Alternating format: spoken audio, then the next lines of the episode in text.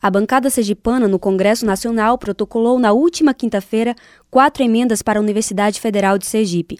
Os parlamentares, junto à Comissão Mista de Planos, Orçamentos Públicos e Fiscalização, destinaram um valor de 8 milhões e 50 mil reais para a universidade. Os sete deputados federais e os três senadores que representam Sergipe no Congresso Nacional aprovaram uma emenda de bancada de 7 milhões e 100 mil reais para UFES, destinados para o Campo Sertão, em Nossa Senhora da Glória.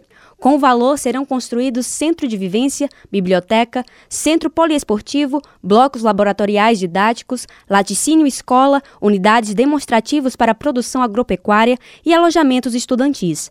Já entre as emendas individuais, a senadora Maria do Carmo aprovou o valor de 300 mil reais para a modernização e adequação do laboratório de corrosão e nanotecnologia da UFES. O também senador Rogério Carvalho protocolou uma emenda de 400 mil reais que será destinada para a instalação de um restaurante universitário no Hospital Universitário da UFES em Aracaju.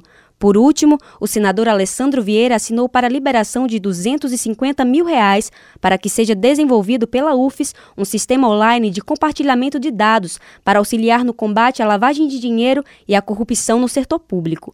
As emendas fazem parte do Orçamento Geral da União para 2020.